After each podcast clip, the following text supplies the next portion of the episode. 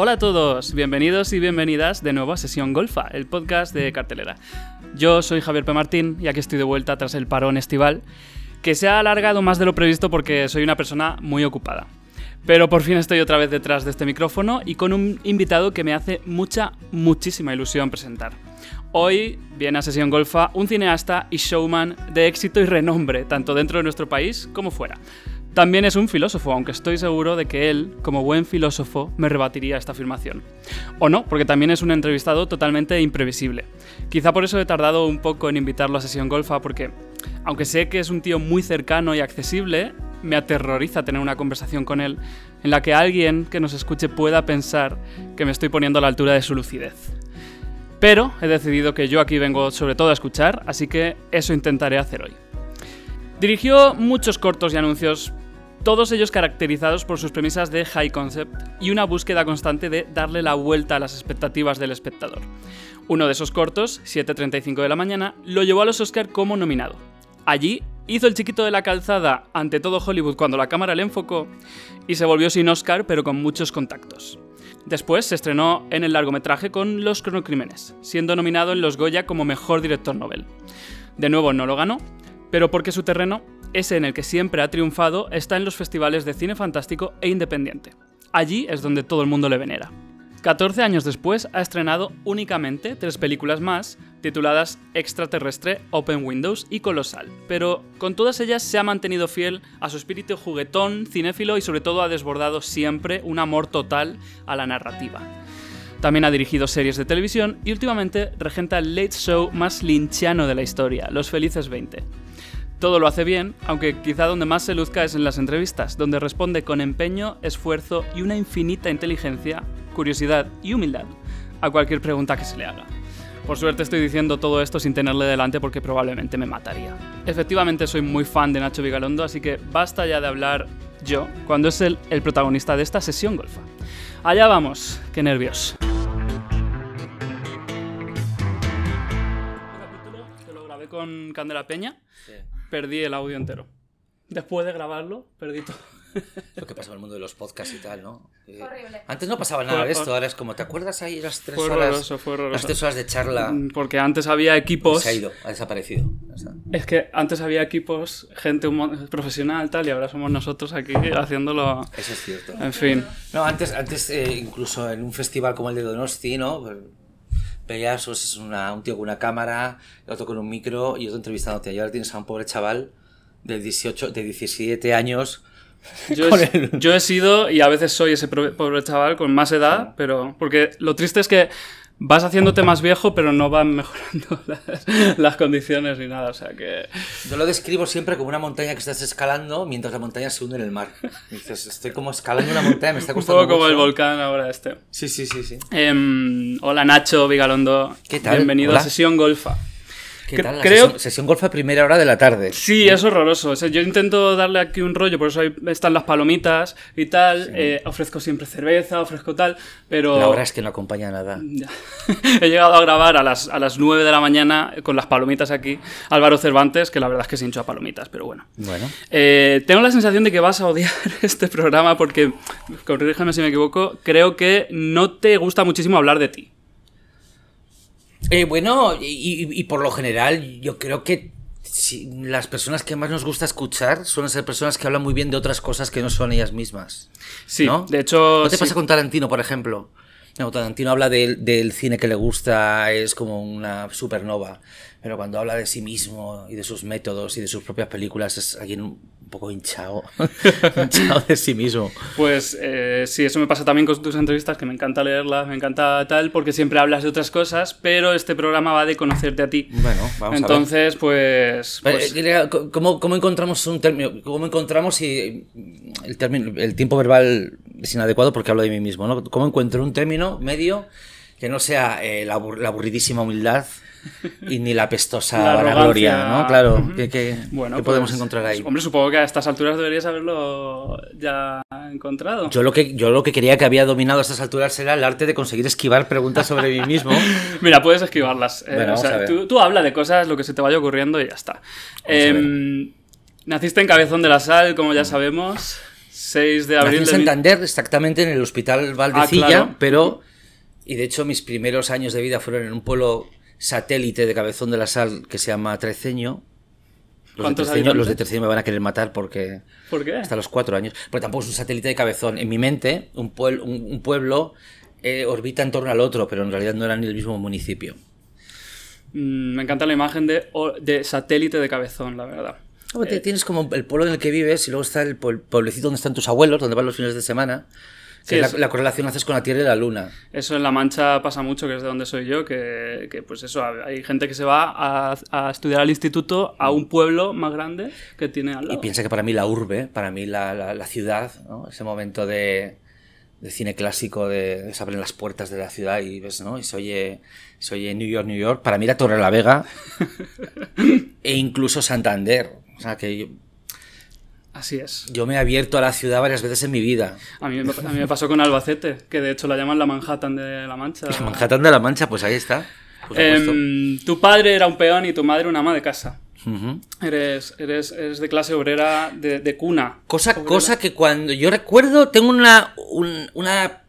No tengo buena memoria, pero recuerdo exactamente el momento de mi vida en el que me di cuenta de que éramos pobres. Que siempre es en comparación con lo que te topas en casas de tus amigos, ¿no? La época en la que un colega tuyo podía tener un ordenador amiga o un ordenador PC, que no sabías ni que existía, ¿no? O veías el coche de su padre o, o veías los caprichos que se amontonaban en un rincón de la habitación, ¿no? los regalos de reyes acumulados año tras año. Y, en ese momento te decías, ahí va, ah, ahí va, que somos pobres. Yo recuerdo tener esa, esa noción.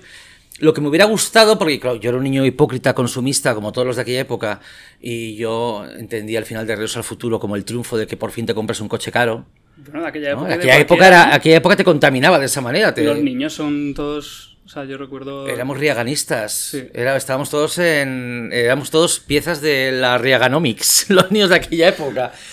Y, y lo que me hubiera gustado decirme a mí mismo desde el futuro, a mí yo de aquel entonces, es tú tranquilo que ya verás cómo en un futuro va a vestir de puta madre que tu padre sea peón y tu madre ama de casa. O sea, tu denominación de clase obrera, que ahora te está jodiendo un poco la vida, sobre todo en Reyes, en un futuro va a ser una inversión en calidad de vida muy buena. Es solo cuando has conseguido cosas que no se, no se, no se relacionan con la clase obrera. Realmente no. A ver, aquí me meto en camisas de once varas. Eh, Nos gusta. Realmente, realmente, realmente, si lo mío es una denominación social, eh, no, es, no es muy común. Una vez que, te, que tienes colegas en el medio y una vez que. Una vez que pues, estableces relaciones, pues te das cuenta que en mi profesión o en mi, en mi sector de la cultura, del mercado cultural, eh, lo normal es el colchón económico. Yo creo que en todo lo creativo, porque te da las, la capacidad de perder el tiempo en, mm, en desarrollar tu talento, tu creatividad. También tengo que decir que fui un privilegiado en lo que concierne a la época en la que me tocó transicionar de estudiante a trabajador.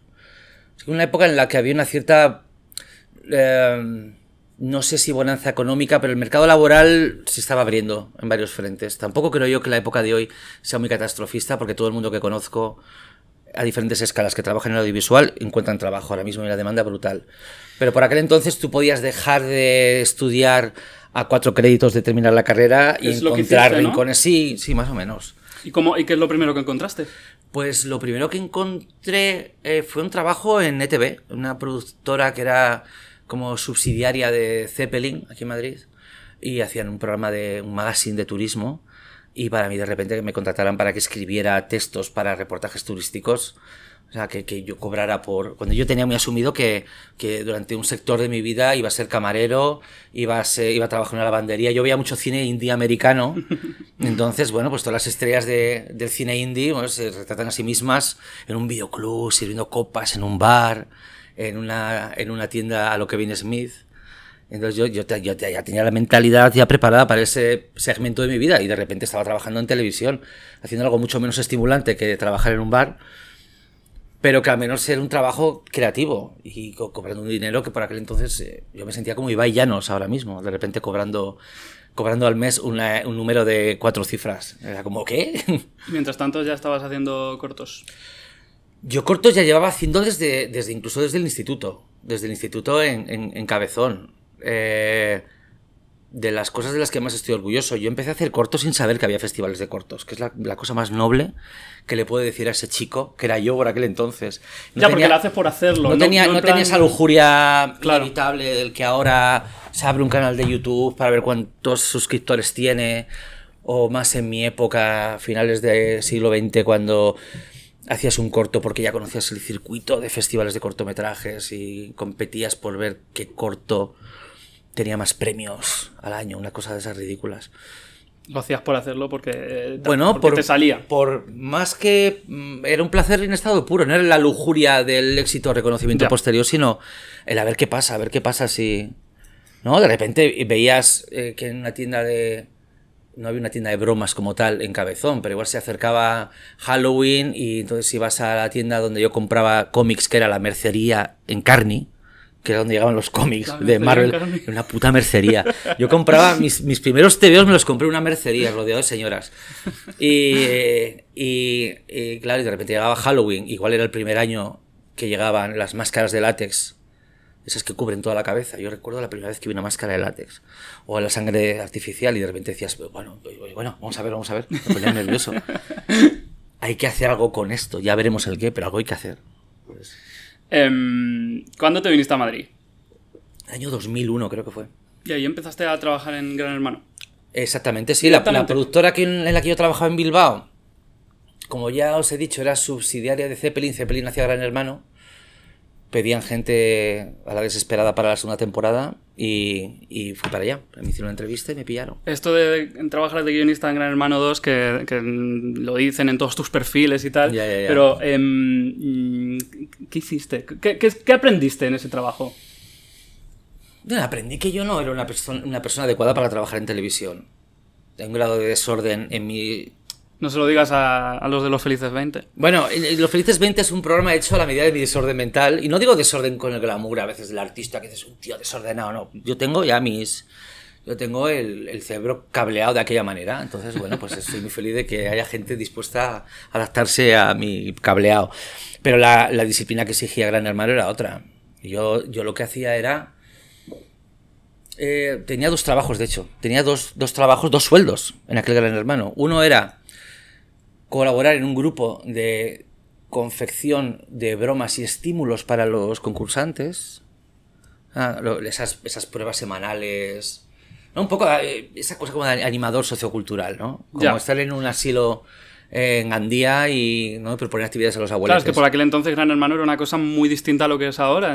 Era la vida en directo, entonces tú tenías que darles un poquito de estímulo. Mm. Por aquel entonces la gente accedía a una señal de 24 horas. Sí. Entonces había que poner, plantear concursos, retos y tal. Ajá. Y me acuerdo que todas las ideas que proponíamos sistemáticamente eran rechazadas, pero luego yo las veía aplicadas al año siguiente de Gran Hermano. Las, las guardaban en un, en un archivo. Y por ejemplo, de la que estoy orgulloso, y recuerdo que, recuerdo que por aquel entonces eh, lo más ambicioso y que no entiendo cómo pudo ir adelante, aunque se suspendió a última hora, fue componer una auténtica escape room dentro de la casa Gran Hermano, ¿no? Como pistas repartidas por la casa, eh, pistas que introducir cuando los concursantes estuvieran en la piscina, etcétera, etcétera. Y, y claro, eh, yo recuerdo, recuerdo, creo que es lo único que recuerdo, yo mismo en una, en una plancha, una plancha que se iba a pegar eh, debajo de la cama, ¿no?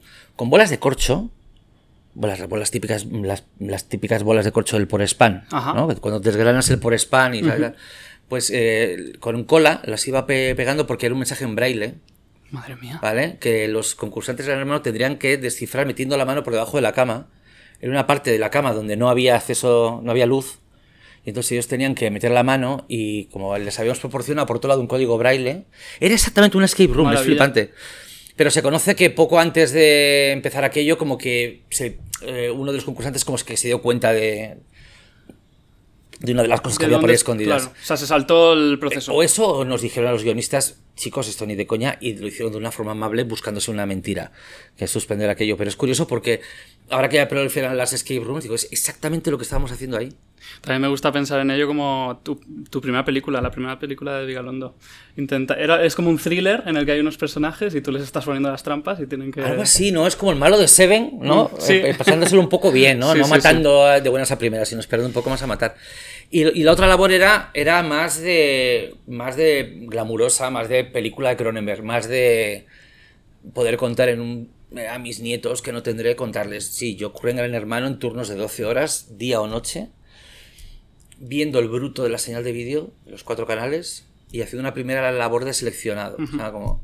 Era bonito que nos llamaran guionistas porque lo que hacíamos era, de un total de información, hacer una primera criba de lo que pudiese ser interesante. Que si te paras a pensarlo es un trabajo... No es como destilar una película de algo que no lo es. Ya. Fíjate, aquí se han enfadado.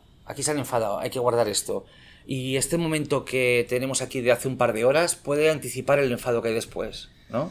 Y esto podemos entenderlo como una consecuencia del enfado. Estás creando una narrativa incluso, como hacemos los periodistas con las entrevistas. es- Sí, es sí, sí. tra- escribir tradicionalmente es eh, modelar, ¿no? De la nada, del barro, estás como modelando algo. Esto sería esculpir. Es una comparación un poco pre- pretenciosa, pero, ¿no? De un bloque, de un todo, de un bloque de hormigón, pues vas picando y quitando lo que sobra. Le quitas lo que sobra a la realidad y ¿qué es lo que queda? Pues una historia. Y quedó la historia del Joyas. Pero bueno, vamos a Ahí avanzar. estuvo el yo ya, sí, sí. Vamos a avanzar. Eh, entre 2001 y 2007, que es el año en el que estrenaste los Crímenes, eh, muchos cortos, ¿no? ¿Cuál es el, el año que fuiste a los Oscars? Fue en 2004. 2005, creo que 2000 fue. 2005, con el corto 7.35 de Sí, la sí, mañana. sí, sí, sí. Que lo vi en su momento y lo he vuelto a ver hoy. y Qué genialidad, lo siento. Pues, eh, el- Ya, ya, ya, ya. Es una genialidad. Es, una- es un accidente. O sea, si yo. El éxito que tuvo. O sea, que yo, si yo tuviera las, eh, las claves, ¿no? Que, por ejemplo, otros directores tienen. Estoy pensando mismo en James Cameron, ¿no? James Cameron es un tío que siempre se ha propuesto hitos culturales y los ha conseguido, ¿no? James Cameron ha dicho, voy a meter en una película a Guns N' Roses, a Arnold Schwarzenegger, a Edward Furlong y estos efectos especiales y voy a crear un icono cultural. Voy a comerme el zeitgeist, ¿no? Entonces, entonces, ese corto, por un momento dado, era como que, hostias, he apretado un botón que no sabía que podía producir esto. Hombre, al verlo no te imaginas que ese corto vaya a ser nominado en los Oscars. No, necesariamente. No, no, ni en absoluto. no. Y coincidiste en los Oscars con Amenábar, que curiosamente fuis- sois los dos directores españoles que dejaron comunicación audiovisual. Habrá más. Ya, pero Habrá los dos más. exitosos. Y cuya narrativa de éxito se ha construido también un poco con esa leyenda. Pero, no, Eh, pero yo creo que Amenábar es un director de éxito y yo soy una especie de cosa de culto rara que esté por ahí. yo, yo creo, ¿eh? Intento ser muy lúcido, muy lúcido respecto a, a mi identidad y, y creo que es así. O sea, creo que, bueno, pues lo de Amenábar es un éxito eh, normativo, canónico y, lo y mío luego. no sé muy bien lo que es. Porque, porque ahora mismo te dejo de estar con vosotros y me voy a grabar eh, la, la promo de un, de un talk show minúsculo para, para, para un canal, para una plataforma que es Orange.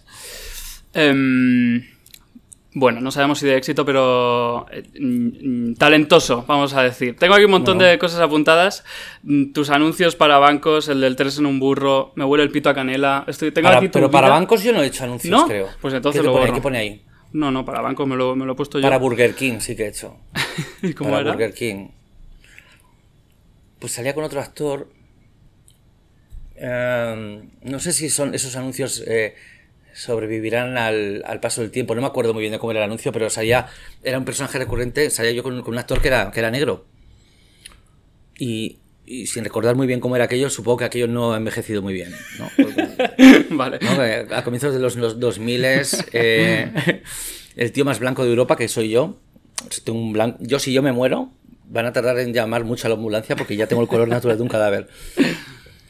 Los cronocrímenes. Em, eh, tengo que decir que el, de los cronocrímenes, aquí estamos Luisa y yo, y tenemos una. Bueno, tenemos. Luisa tiene una foto contigo de 2007 en, Sí. en el Festival de Málaga. ¿Qué hiciste tú? Que hice yo. Tú la foto. Yo hice esa foto, luego te la Claro, es enseñamos. que me suena, claro, es que pero ¿Cómo te vamos a sonar? ¿Cómo te vamos a no, me pasa mucho, no tengo tengo una memoria visual extraordinaria, pero el resto Además, de Luisa era muy distinta por aquel entonces, era así como mi- mini chihuahua, una cosa como extraña. yo, yo, o sea, yo os veo y digo, sí, hay algo- como que me siento mal educado porque creo que ha, que ha- que ha pasado algo ahí. Y me ha pasado muchísimo, ¿eh? Mm, Nos hemos visto mucho antes de la pandemia en un karaoke, pero Pues ya está ahí, ahí entonces, ¿qué más sí, ahí sí te digo, ahí sí tenía este aspecto, pero de 2009 Pues entonces me... que lo pues en- presentaste los cronocrímenes en Málaga. en el 2007, festival, era un 2007. videojuego. Bueno, pues entonces me acuerdo del karaoke. Claro. karaoke sí. Eh, luego repetiremos esa foto. Yo la mía la borré porque estaba por aquel entonces, mm, es- vamos, 107 kilos pesaba yo y lo, y lo borré todo. Eh, es- recuerdo que estábamos picados al cronojuego este, a- a- que es una cosa muy, muy puntera en su momento aquí en España. Sí, eh, bueno, eh, Alejandro Que Pérez. salía de. Alejandro Pérez, que ahora mismo es. Es una persona que es una especie de famoso secreto que hay en España. Alejandro Pérez es, por ejemplo, el tío que hace todos los deepfakes del programa del intermedio. Y es alguien que, que entiende de VFX. Esa es una persona que no tiene un estudio, sino que es él mismo en su casa, en su desván, eh, en su desván privado. Con lo del desván no quiere decir que él no tenga un piso. O sea, tiene un piso, pero yo es que tiene, parece un desván. O sea, lo tiene. Y, y es una persona así que me, que me ayudó mucho a hacer ese juego por aquel entonces.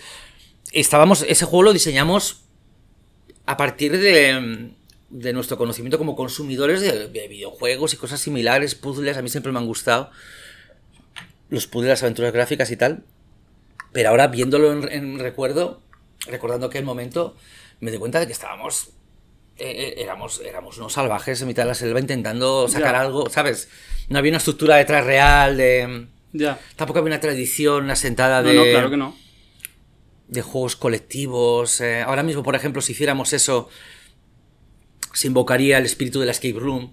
Como que ahora ya tendría más sentido. No sé si llegamos demasiado pronto a un sitio o demasiado tarde. Esto parece la canción de Loquillo. No sé. Sí que es una cosa que, que tú has comentado sobre tu carrera y es verdad que sueles llegar eh, muy pronto a las cosas y, y luego lo diré, lo diré con Open Windows, que me Buah. llamó mucho la atención una cosa. Y con Colosal también me lo han dicho muchísimo. Ha dicho, sí, sí, sí, sí. Ahora en un blog en Estados Unidos hace poco decía, esta película llegó un año antes. Le faltaba un año para dar. Y yo, ya, ya no me lo tomo ni como un halago. Eso ya es como, en fin.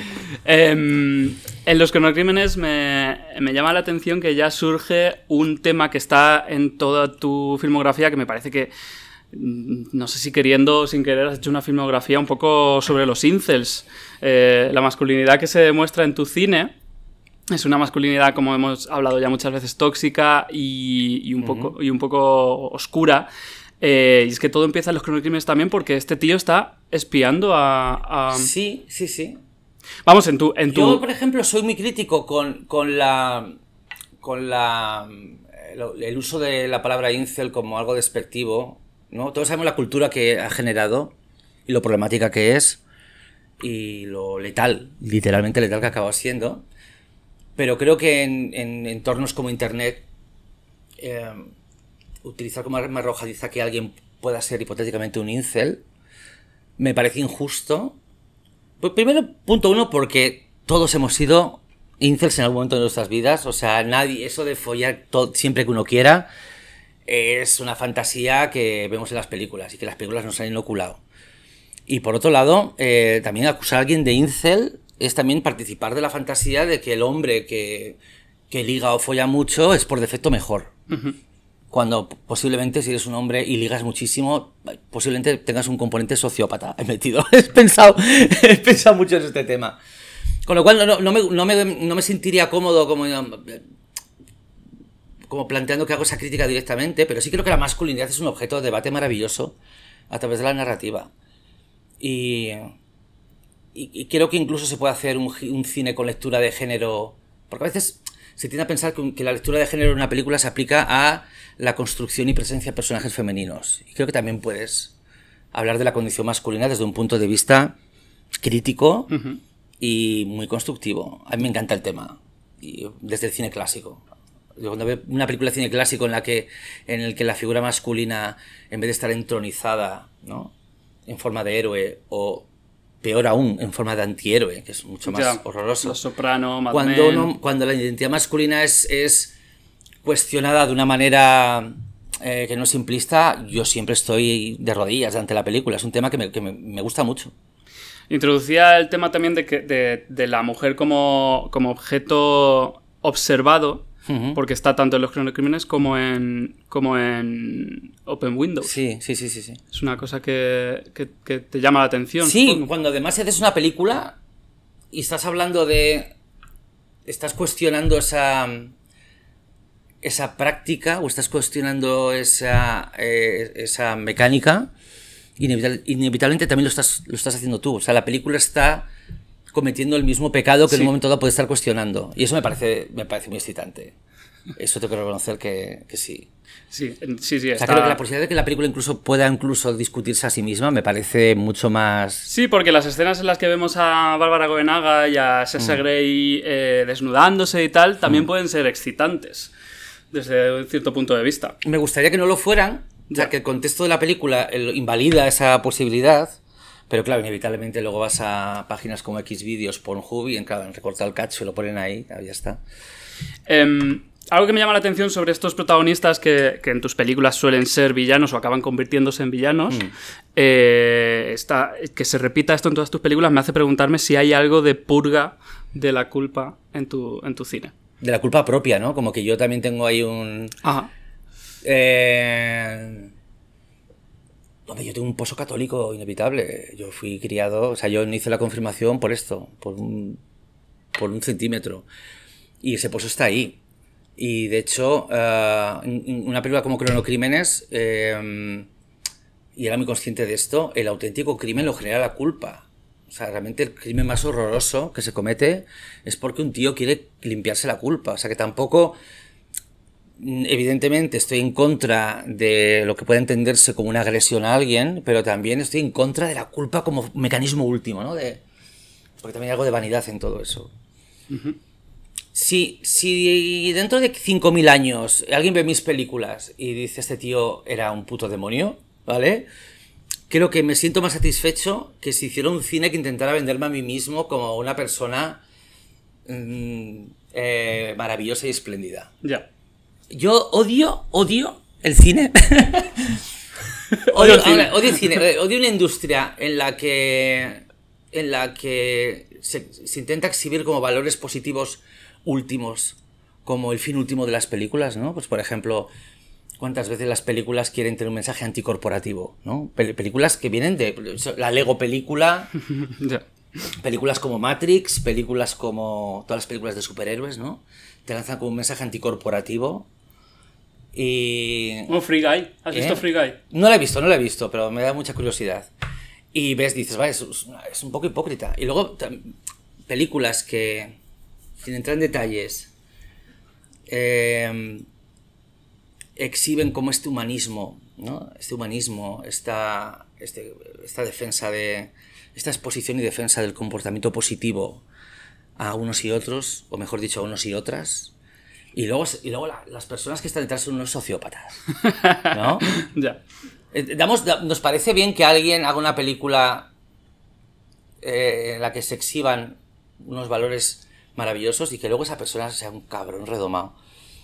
Estoy intentando pensar ¿No? en O quién, sea, no- de quién hablas. No, no voy a hablarte de nadie en concreto, pero, pero hem- hem- hemos, hemos aceptado como parte del show esa contradicción eh, entre lo que las películas nos cuentan y luego lo que el comportamiento que sus responsables exhiben o, o lo que acaba siendo conocido de ellos. Sí. Em, Entonces yo m- me siento más cómodo con, con el, con el aparente cuestionamiento de uno mismo. Me parece más sincero. Eh, he encontrado, eh, aquí en Sesión Golfa intento, cuando me pongo a mirar vuestras carreras, eh, encuentro ciertas, ciertos nombres que se repiten, eh, de los que no sé mucho. Y por ejemplo, yo he encontrado, investigando sobre ti, a Naikari y Piña, Claro, sí, sí. que es tu productora. Sí, de siempre. ¿Quién es? Hemos estado, nos conocimos en la carrera. Eh, es una imagen, la imagen está idílica de John Hughes, del pupitre de al lado, y hemos estado currando juntos desde, desde entonces. Está detrás de todo lo que hago y, y es alguien cuya, mm, si me revisa un guion, ni, ni, o sea, tengo una confianza creativa en ella total y si me revisa un guion y si algo no le gusta, le incomoda, lo cambio. Que ya tenemos una relación así un poco mecanizada Muy bien, y nos llevamos muy bien. Somos como familia postiza, vamos. muy bien.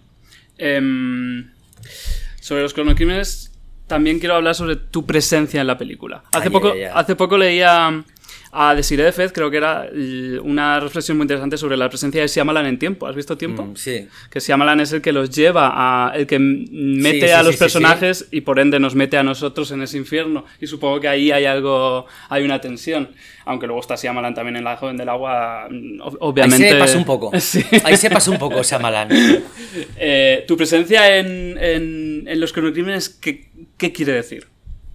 Hombre, es literal, o sea, es la es incluso más obvio que lo de que lo de Shyamalan, porque es la es el es el tío que le da la palanca, la persona que aparentemente es eh, es una persona que en un momento dado parece ser eh, el artífice o el culpable último de todas las cosas y al igual que sucede en la vida real acaba siendo víctima de tu propia ficción, acaba siendo el último esclavo. O sea, ser director es a la vez ser un pequeño demiurgo y a la vez ser la última víctima de todo. Y ser eh, la persona que más la persona que más se beneficia, la que más sufre. Tiene esa doble, esa doble dimensión. Y Y luego en Open Windows es un poco una parodia de... de- Sí, eso ya era una broma, porque habiendo una película dentro de la película y también queriendo como reírte un poco, ¿no? De la propia película que estás haciendo, pues bueno, pues parecía un poco inevitable salir y hacer el, el Kiko un poco. Es completamente irresponsable mm, salir tú mismo en tus propias películas. Es completamente irresponsable. es una cosa que no recomiendo a nadie. Creo que nadie sale bien parado de algo así. Pero que en el momento es muy divertido y que te hace sentirte muy vivo. Ya.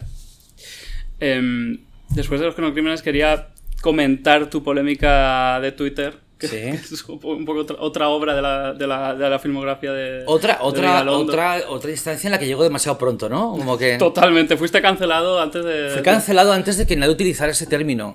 Hace poco, porque yo nunca no borré el tuit de la desgracia, ¿no? En el que decía que el, el- el holocausto era un montaje y tal.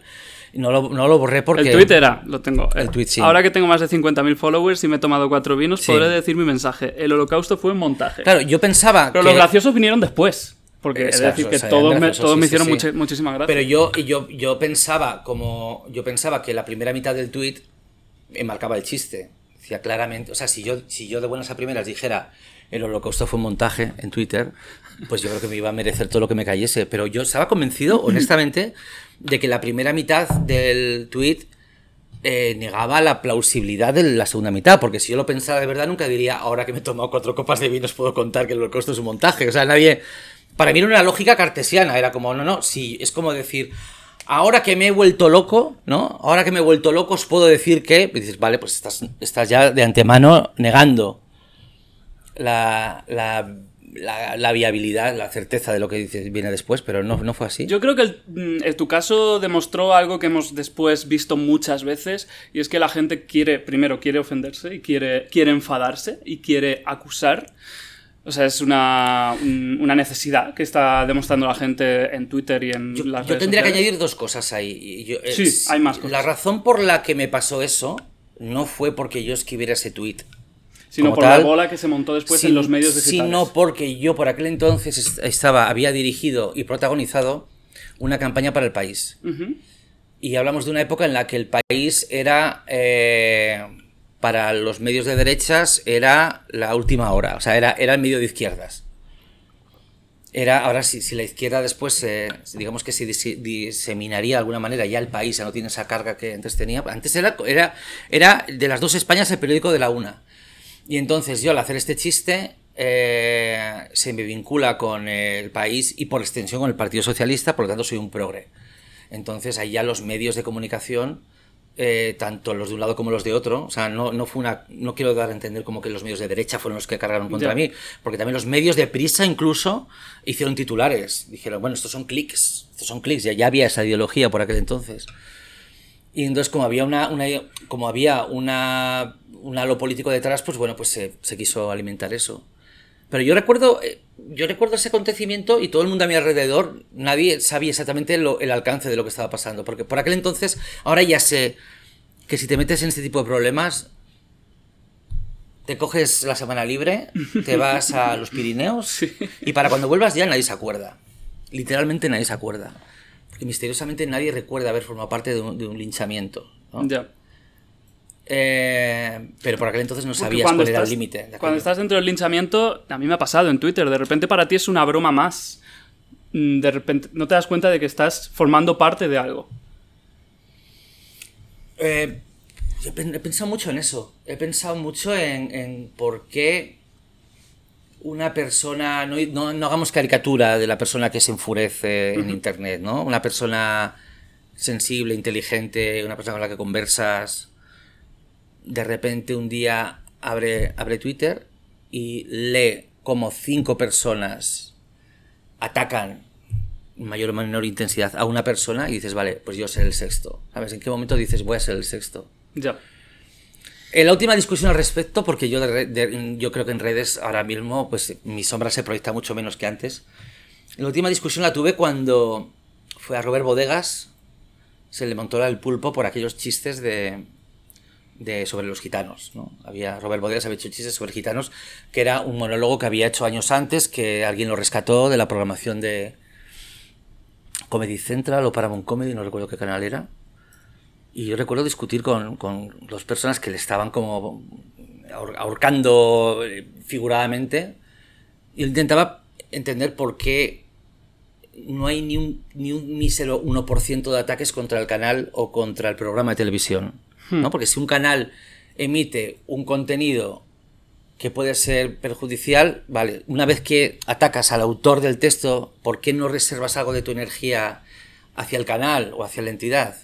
Y la respuesta es porque hay algo que subyace en todos estos, en todos estos fenómenos y es que necesitas que haya una víctima con, con rostro, una persona con nombre y apellido. No, no dedicas la misma energía a atacar a Amazon. Ya. Eh, no dedicas la misma energía a atacar a, atacar a, a un canal de televisión. Sea, toda la ira que puede generar Amazon como compañía es infinitesimal en comparación con la que despierta a alguien que ha dicho una burrada. Ya. Bueno, la, sí, el eh, fusilar a alguien tiene que ser una, tiene que ser una cara. Pero es un placer casi primario, ¿eh? te diría. O sea, que creo que el placer de meterse en una de esas es casi primario porque, porque luego la gente no es consciente de haber participado en algo así. Claro. Lo, lo, lo, lo, lo- traducen de otra manera. Se traducen a sí mismos de otra manera. Es un fenómeno muy curioso. Bueno, pasamos a Extraterrestre en 2011, que fue de hecho el mismo año, ¿no? O sea, la Sí. polémica de Twitter. Sí, la, y polémica llegó mientras estaba rodando, sí. Y, mm, y extraterrestre hablamos mucho cuando llegó el confinamiento. Ya, lo- ya te- Mm. creo, creo que en todas, las, en todas las entrevistas te preguntamos sobre tu película. Ya habías hecho tu película del confinamiento de la pandemia, la pandemia Mm. y había sido extraterrestre. Em, fue una película. A ver, tú- tus películas polarizan. Sí, yo creo que Todas. sí. Por eso a veces, mm, sí, yo- yo- y sí, en realidad todas. ¿Cuál, cuál dirías que es la, la que más ha polarizado? No te sabría decir, porque por ejemplo, eh, eh, por ejemplo, en Cronocrímenes, cuando llega a Sitges, ¿no? el, el primer festival español donde se pone, yo recibo como, como eh, una, nadie se acuerda, pero, pero fue una reacción muy negativa Ajá. en Sitges. Que, que incluso gente que estuvo aquí allí aquel año diciendo, jo, es que tío, es que aquel Sitges aquí lo petaste y tal, y diciendo, pero sí. No, no, no quiero decir que no nos llevaremos ningún premio, que ese fue el caso. Me hubiera encantado que, que Carra se llevara un premio, porque lo que hace es increíble. Eh, en, en Sitges se llevó como una reacción muy negativa, pero yo venía de un festival norteamericano donde la reacción había sido abrumadora, de buena.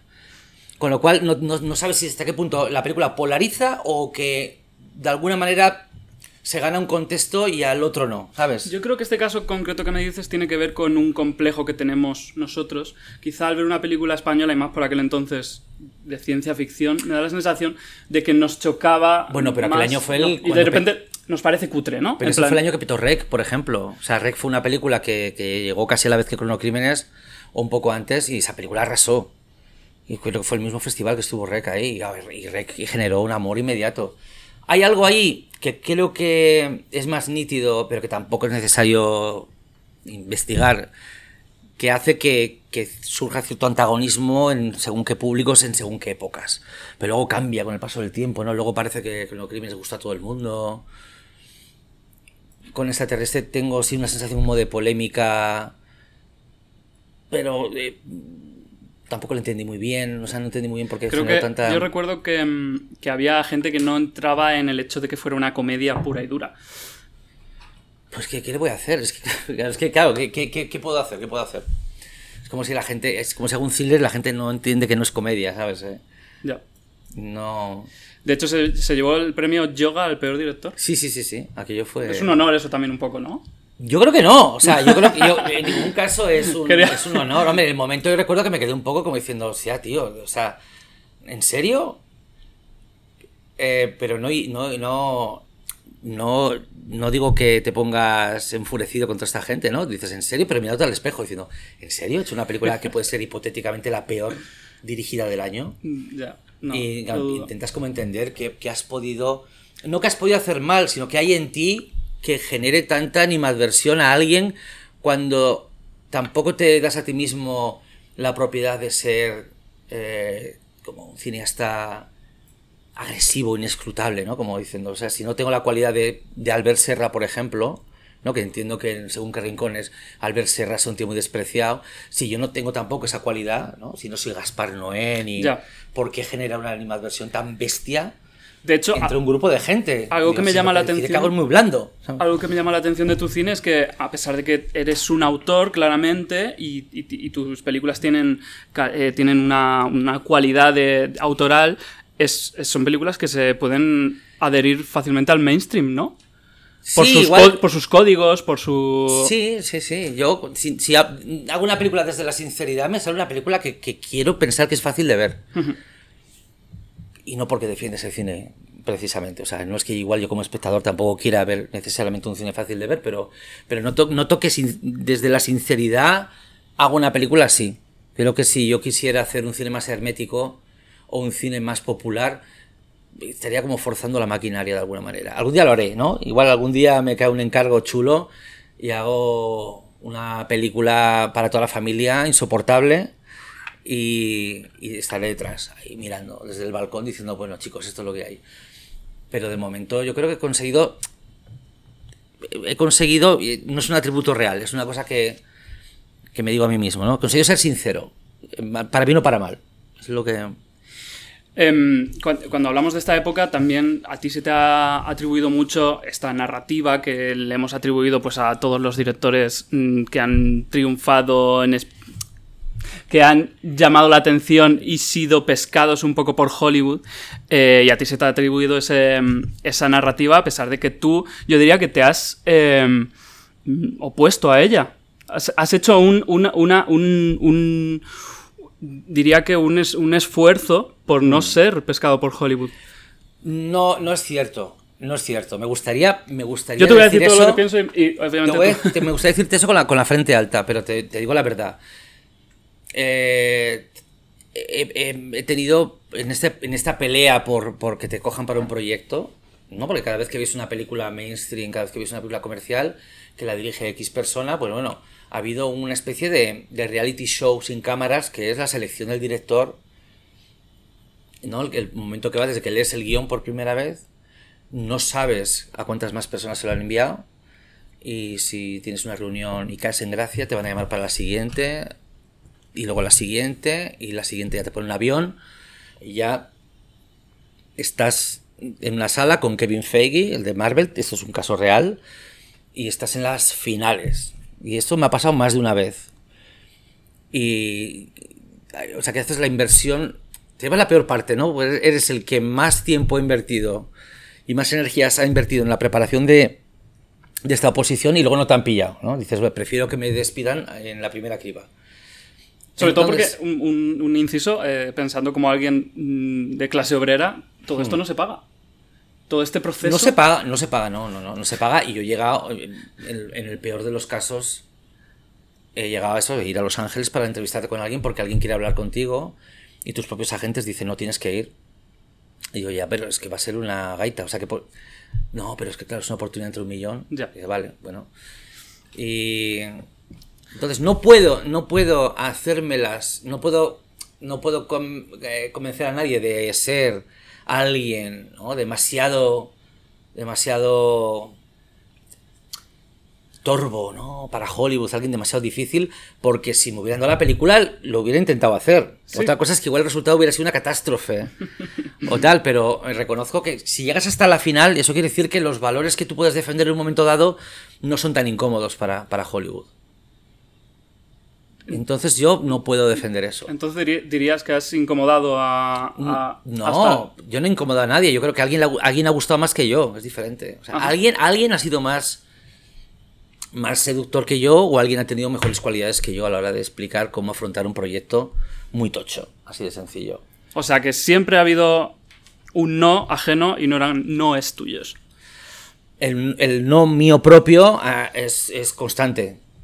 Porque para que una película te interese hay otras 500 que es imposible en la que puedas verte a ti mismo. ¿Ha habido alguna zarpa. que haya sido un éxito después que tú mm, que dijeras, me, me ofrecieron esto? Sí. ah, sí, pero eh, déjame pensar. Eh, Es muy, feo, es muy feo, claro, es muy feo con- contar esto con pelos y señales, pero bueno, eh, el caso que te he contado, eh, el caso que te he contado, eh, que, que- que llegué a una reunión en tal, fue con la Ajá. ya me sabía todo antes de que se empezara a emitir, porque un año antes pues se habían hecho la convocatoria y yo hice toda la, todo el... Y claro, y estuve ahí, pum, pum, pum, pum, pum, pum. Y bueno, Entonces dices, claro, eh, lo que pasa es que luego, luego ves cómo funciona el tipo de respuesta que tiene y dices, pues yo creo que han acertado. Igual yo no hubiera sido capaz de... Tu a- respuesta a- habría sido muy dices, distinta. o a lo mejor es exactamente igual, ¿sabes? Ya. Es que realmente en, en la función del director, en función del proyecto, eh, puede ser radicalmente distinta.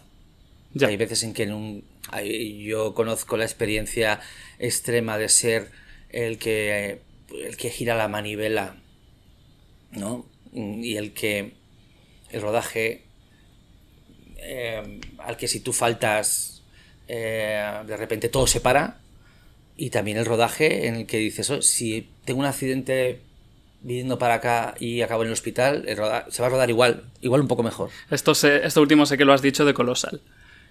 No, no, en, en Colosal tiene un equipo increíble. Un equipo increíble, ¿Cómo? sí, sí, sí. ¿Cómo fue la, la primera reunión con Anne Hathaway? Pues fue maravillosa. Eso es un caso de irte a Nueva York y volver para estar con ella. eh, recuerdo que fue una merienda. O sea, es que no fue ni una cena. O sea, ella había leído el guion y quería conocernos y Naikari y yo, Naikari de, de la que hemos hablado antes, fuimos juntos a, Nueva York y, hablamos y, la tía había entendido el guion al 200%. O sea, le había una lectura muy aguda al guion, quería hacerlo y nada, y volvemos a, y volvemos a Madrid. Y cogimos un avión de vuelta. Imagínate. Em, creo que me he dejado cosas de Open Windows porque tengo aquí como mil... Claro, lo que te iba a decir, el Fappening ocurrió un mes después del estreno de Open Windows. ya, ya, ya, ya, ya. ¿Cómo viviste eso? Es Eh. que vi Open Windows por primera vez ayer, la tenía pendiente eh, y flipé con... Busqué, en plan, eh, fa- de- el Fappening tuvo que, tuvo que ocurrírsele a él mientras El, el el- Fappening se sucedió a poco del estreno. Un mes después, sí, sí, sí. Qué Poco fuerte. del estreno, sí, ¿Y cómo te sentiste? Bueno, pues, eh, desde el privilegio de no ser una víctima del Fappening, ¿no? Imagínate, es que puedo decir. Eh, bueno, Sí, sí. algo que me llamó la atención de Open Windows es que es un Deus Ex, un Deus Ex Machina desde el principio. Es, hay un... Sí, li- sí, literal, o sea... Literal, o sea, no, no pasa, no, no nada que pase porque no lo haya pensado alguien antes. Es, O sea, no hay nada, es no muy hay guay. nada que. Sí, sí, es como. La inspiración yo la tenía de las novelas de. eh, Soy muy fanático, eh, o lo he sido, de las novelas de Maurice Leblanc que ahora se están adaptando para Netflix, la serie de Lupin. Entonces yo las novelas de Lupin me las leí de muy joven y son novelas que son artificios constantes, ¿no? Todo lo que crees que sucede por este motivo en realidad sucede por este otro. Es, es la época, ¿no? La transición del siglo XIX al XX cuando los escritores de misterio competían entre sí a ver quién, a ver quién lo complicaba más Ya, todo. Cuando se creó el cliffhanger, ¿no? Sí, el- o el, eh, el- más que el cliffhanger, lo que es la, la, la noción de giro sorpresa al final, ¿no? De, te hablo de que, por ejemplo, en un cuento de, de uno de los primeros cuentos del señor Lupin, eh, se produce un crimen en un barco, el punto de partida es muy Agatha Christie, lo que después, lo que después popularizaría tanto a Agatha Christie, y entonces es un whodunit, ¿no? Y tal como te está contando el narrador, es imposible que ninguno de los presentes hubiera cometido el crimen, ¿no? Entonces en los últimos párrafos el narrador confiesa que ha sido él. No es el propio punto de vista el que ha cometido el crimen. Entonces, me parece cosas que son de de- tan deslumbrantes y, y- y tan contemporáneas eh, que no se tienen tan presentes, quizá por ser literatura y no cine, que yo quise tirarme a la piscina con una estructura similar para una película así. Em, de Colossal voy a seguir avanzando porque si no mm, me llama la atención también que Jason Sudeikis fuera el nice guy que se convierte en villano. Sí. Ahora que estamos en la época de Ted Lasso, Ya, ya, que, ya, que- que eligieras a Jason Sudeikis como ese nice guy también me parece No que eligiera yo, guay. o sea, vamos a ser sinceros, que él Ah, no quisiera hacer la película, no, claro. Cuando Jason Sudeikis eh, le llega a su guion a través de su agente y dice que le gustaría hacer el personaje y tal, y digo, claro, yo estoy como... digo, claro, pues sí, no, no, jamás diré en voz alta que yo lo he escogido, pero... ¿Por eh, qué pensaste en él? no pensé en él, es que él pensó en la película. Ah, vale, fue el que a él le dijo, "Oye, como a mí me gustaría hacer, los- claro, claro. A él le llegaría, su agente le diría, mira, que Anne Hathaway quiere hacer esta película eh, y, y que si quieres hacer tal, y, y él diría que sí, claro, es un actor tan increíble, o sea, yo lo conocía de, desde Saturday Night Live y, y a mí la idea de sacar un actor de comedia fuera de su elemento natural y lo que hizo fue realmente mu- muy valiente. O sea, creo que no es fácil encontrar un actor que sea capaz de interpretar un villano en los términos en los que lo interpretó. Porque cuando decimos que a un actor le encanta interpretar villanos, un actor, una actriz, en realidad se está hablando de un tipo de villano. eh, De opereta, de opereta, malo, glamuroso, divertido, chispeante, un, un villano irreal. ¿no? Cuando interpretas al Joker, no estás interpretando a un villano de nuestro día a día, estás interpretando a una, a una figura una figura eh, parecida a la de un, stand-up comedian o un, no sé, un, maestro de ceremonias. Está siendo un, villano de peluche.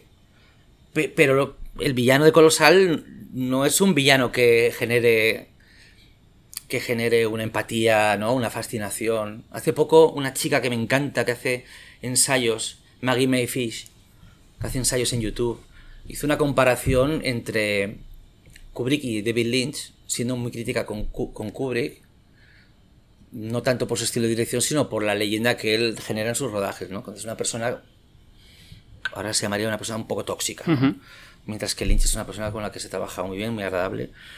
Y ella decía como el, siendo dos películas sobre la masculinidad tóxica terminal, pues de lo que van las dos películas, El Resplandor y Cartera Perdida, eh, Jack Nicholson en El Resplandor es delicioso. Tiene su Funko. ¿no? Hay un momento en el que, en el que, en el que, bueno, es divertido, ¿no? Vestirse en Halloween con la bata y con el hacha, Here's Johnny, ¿no? Diciendo aquí, como que te estás interpretando un maltratador, pero, pero cool, ¿no? Divertido, ¿no? Jack Nicholson, mientras que el, el, el asesino, el hombre consumido por los celos de carretera perdida, jamás generará su Funko. Ya. Y en ese sentido creo que es más valiente Bill Pullman que Jack Nicholson. Y creo que el malo de Colosal tiene esa, o al menos aspira a tener ese, eh, esa especie de falta de glamour digna de Funko. De hecho, incomoda, porque al principio estás con él y después... Sí. Sí, yo leí alguna crítica negativa al respecto. Decían que él, claro, que él empieza siendo bueno y luego se vuelve malo. Como si las personas que, que podemos padecer una, una relación tóxica, eh, ¿no? Lo viéramos de antemano, ¿no? De Ya. lejos. Dice, no, no, si es que yo ya sabía que ese tío iba a ser un chungo.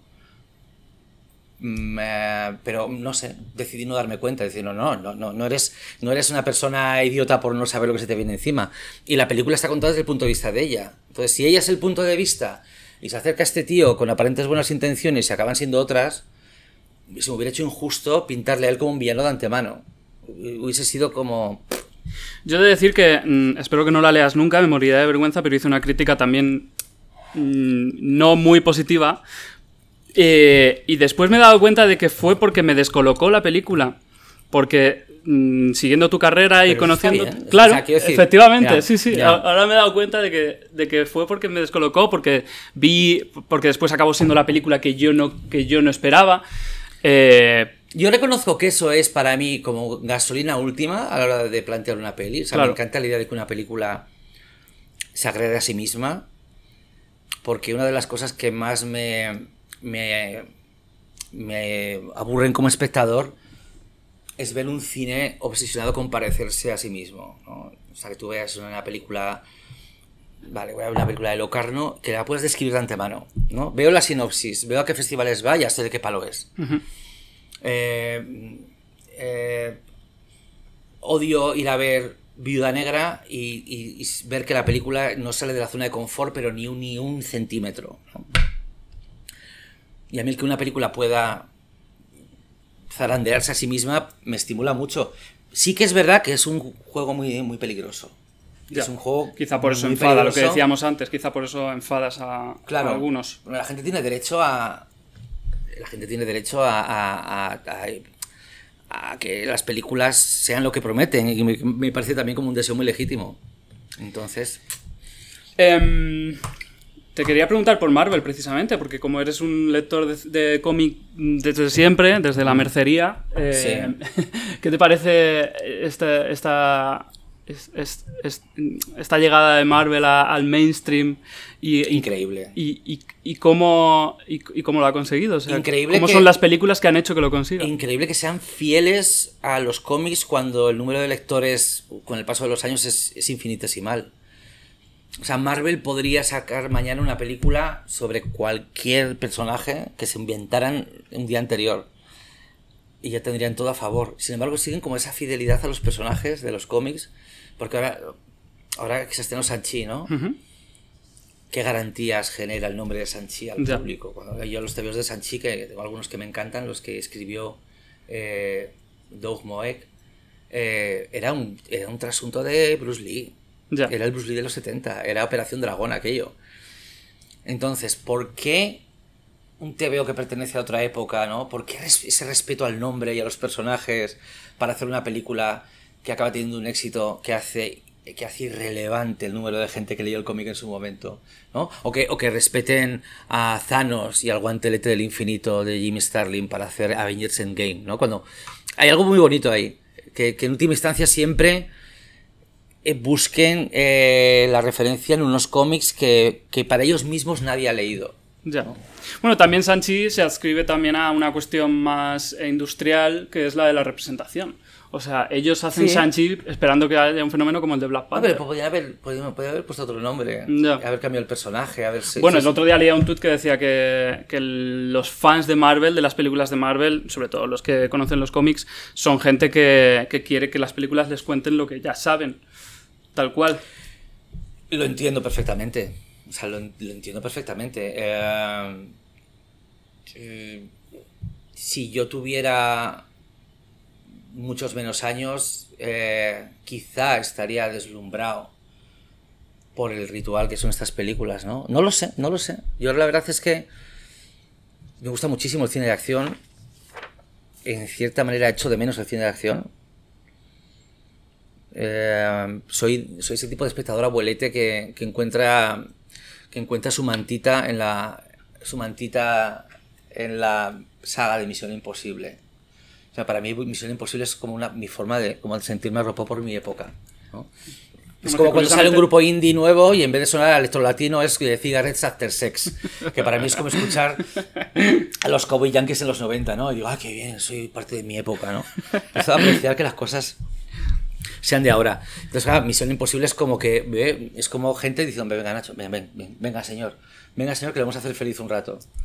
Bueno, es que son películas muy divertidas. Eh, eh, te he leído decir que.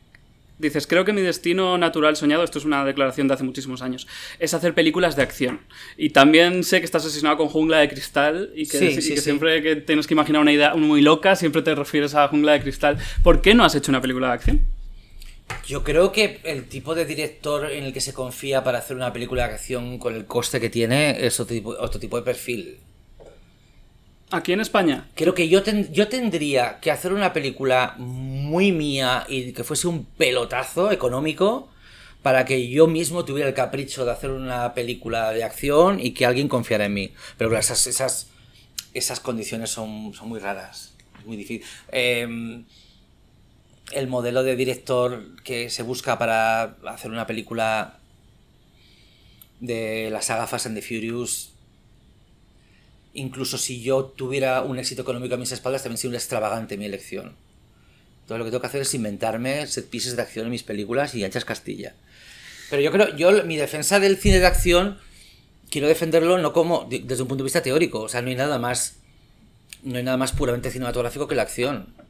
Que la acción sin diálogo, sin no hay película no, no hay película más pura. A mí me parece que Mad Max 4 es más puramente cinematográfica que, que Historia de un matrimonio de No Baumbach. Y mira que me gusta mucho Historias de matrimonio, Sí. pero pe- para entendernos, o sea, no quiero des- puedo disfrutar mucho una película de plano contra plano y diálogos infinitos, pero es más puramente cinematográfica una película en la que todo es fisicidad delante de la pantalla. Porque tú puedes, eh, tú puedes contar en una novela, tú puedes contar en una novela un drama que has visto en, la, en, en pantalla, puedes, si cuentas en una novela un drama que has visto, las, muchos de los recursos de la novela van a estar en la película ya, Sí. pero ¿cómo cuentas O una, una novela obra de teatro, una obra de teatro de pero historia de ¿cómo- matrimonio. Una, una película de acción nunca va a ser una novela. Una película de acción eh, rebosante de acción no tiene sentido que sea una novela Ya. un cómic. Un cómic sí, pero, pero casi por accidente. Esto que, que me cuentas de, de- de que no confiarían en ti para hacer una película de acción me, me da la sensación, Nacho, ya que estamos terminando porque te tienes que ir a hacer una cosa muy chula. Tengo que hacer un plano secuencia, homenaje a. Pero no hagas spoilers. Pues nada, pues eso. ¿Sí? ¿Lo puedes contar? Quiero que pongáis un, quiero que pongáis un pitido eh, cuando digo la serie en la que no me pillaron. Porque luego me, me para pensar y he dicho, esto es un peligro brutal. Porque luego hay un cabrón que va. que va. De ahí saca un titular y el titular empieza a deformarse. Y os pido por favor que no hagáis un titular, que pongáis un pitido ahí Pues encima. eh, pongo un Anahu como en EPSA. Por y- un esa- exactamente. y- Pero, pero aquí yo os digo que sí, que voy a grabar el, en homenaje al comienzo de Annette de Leos Carax y esa va a ser la promo de la segunda temporada de Los Felices 20. Con lo cual ya ponemos las cartas sobre la mesa de qué tipo de programa estamos haciendo y qué tipo de público puede tener. Yo estoy deseando verlo, estoy deseando verlo. Pero sí que quería terminar. La eh, canción aquí está, ¿eh? por si queréis escucharla. Quedo sin batería. Ay, Ahora te buscamos un cable. Em, que quiero terminar con esto que me decías de que crees que no, que no confían en ti para hacer esa película. A mí me da la sensación, como te he dicho otras cosas Sí. mm, sobre ti y me has dicho estás equivocado, pues te lo voy a decir igualmente y me dices si estoy equivocado. A ver, en enero, el blog del cine español publicó, este, este medio que no sé si conoces, Sí. pero me hace mucha gracia su naming, publicó una nota, porque no se puede decir artículo, titulada Nacho Vigalondo lleva sin rodar una película seis años. ¿Qué está pasando? Eh, quiero. Yo ya te he preguntado, Sí. y muchos te hemos preguntado durante el último año, cu- cuando promocionaste tanto el programa de TMC Mm. como Los Felices 20, sobre por qué este parón. Tú dices que no dejas de. que un director de cine está montando sus proyectos. Claro. Pero, ¿cre- ¿crees que hay algo que te para? He estado rodando sin parar. O sea, eso, eso, eso de entrada. Series. O sea, series, claro. He estado. eh, yo, igual si hubiera, me hubiera tocado otra época. Eh, eh, no sé si. No sé si. Es la gran paradoja. No sé si el trabajo que hago ahora puede poner un, freno respecto a otras propuestas. O es que tengo la suerte de que hoy en día, entre película y película, puedes seguir trabajando en los términos que te gustan.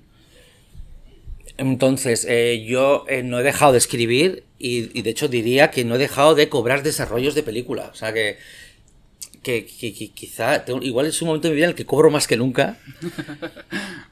Pero, ah, por ejemplo, mm, el año pasado, no, el año pasado no. ¿Cuándo fue el, el confinamiento? ¿El año pasado fue el confinamiento? No. Sí. Sí. No, ¿Sí? ¿El año pasado? Madre de Dios, ¿cómo estoy? Este 2021 El año pasado, a, a mediados del año pasado tenía ya una serie, una serie y una película en desarrollo con una plataforma. Y las dos fueron decapitadas en la misma semana. Eh, escribí una adaptación de una novela de Stephen King que los, que los derechos ya han clausurado. Y tengo otros dos proyectos que están vivos flotando a diferentes alturas. Y esta circunstancia es completamente normal. Porque si miras un poco la, la distancia que hay entre, entre película y película para muchos directores, incluso gente taquillera, no, el- a no ser que tengas un nombre en la industria muy, muy firme y muy solemne, entre película y película el tiempo puede fluir de diferentes maneras. De, y de maneras muy escandalosas. O sea, el, Pero no dirías que has tenido mala suerte con todos estos proyectos. Mala, no, no, porque. No, a veces. No te da rabia. Para mí, para mí sería un. Yo me sentiría un cretino si dijera que tengo mala suerte. Porque ya te digo que de los dos proyectos que, ten- que, que están flotando eh, son trabajos que están en marcha y, y- y en los que estoy trabajando y en los que estoy cobrando. O sea, que, o sea, que las versiones de guion las cobro, las reuniones que tengo tal. El- sería un poco. Sería un poco mm, cretino por mi parte si yo me lamentase cuando tengo gente cerca con un nombre mucho más grande en la industria que yo, que a veces tiene esperas similares o de Ya. 8 años entre peli y peli, porque hacer peli es muy complicado.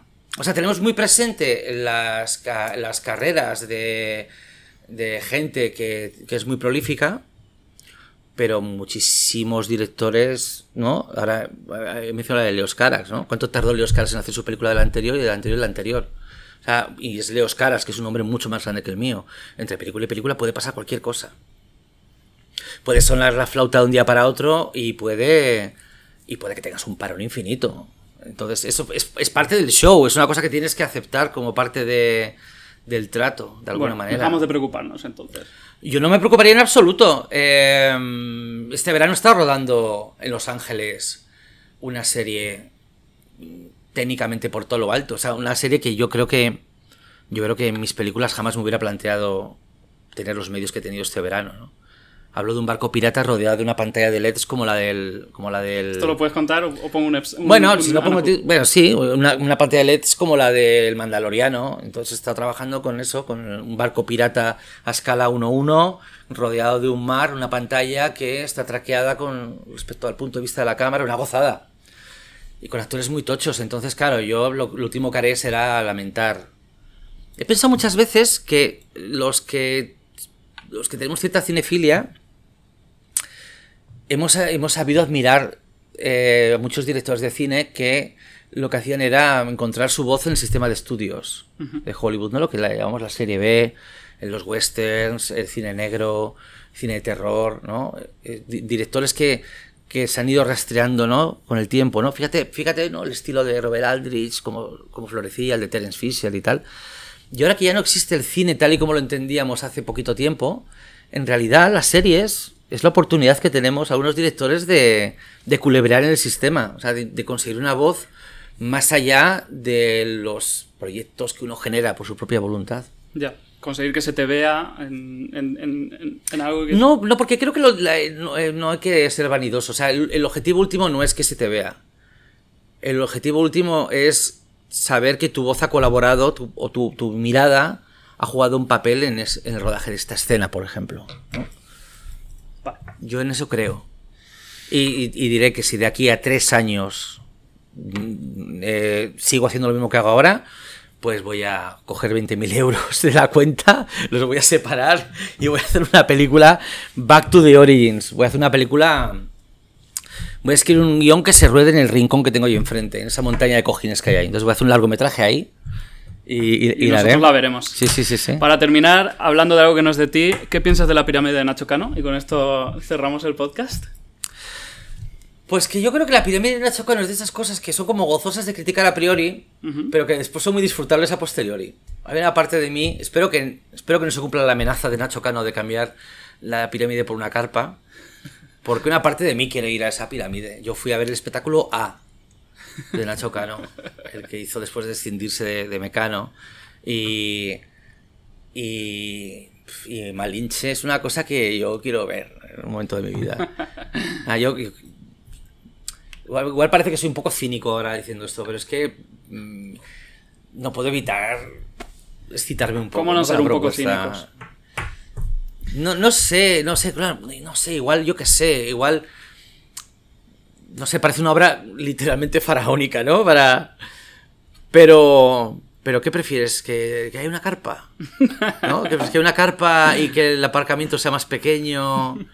¿No? ¿Qué prefieres? ¿Que haya más centros cívicos? Pues claro que sí lo prefieres, pero a la vez no lo prefieres, ¿no? Hay, una, hay un debate, ¿no? Abierto en nuestras cabezas. Hay un debate. Pues muchísimas gracias Muy venir bien, a ti, un placer, un placer. Y ya te tendremos en otro momento, ya te secuestraré otra vez. Muy bien. Muchas gracias. Bueno, pues hasta aquí la sesión golfa con Vigalondo. Mm, Por favor, os pido que no me preguntéis cuál es la serie en la que mm, no he acabado trabajando. Es- un secreto que nos llevamos a la tumba. Eh, espero que hayáis disfrutado y estoy deseando seguir con esta nueva temporada, a ver qué aventuras nos depara. Adiós.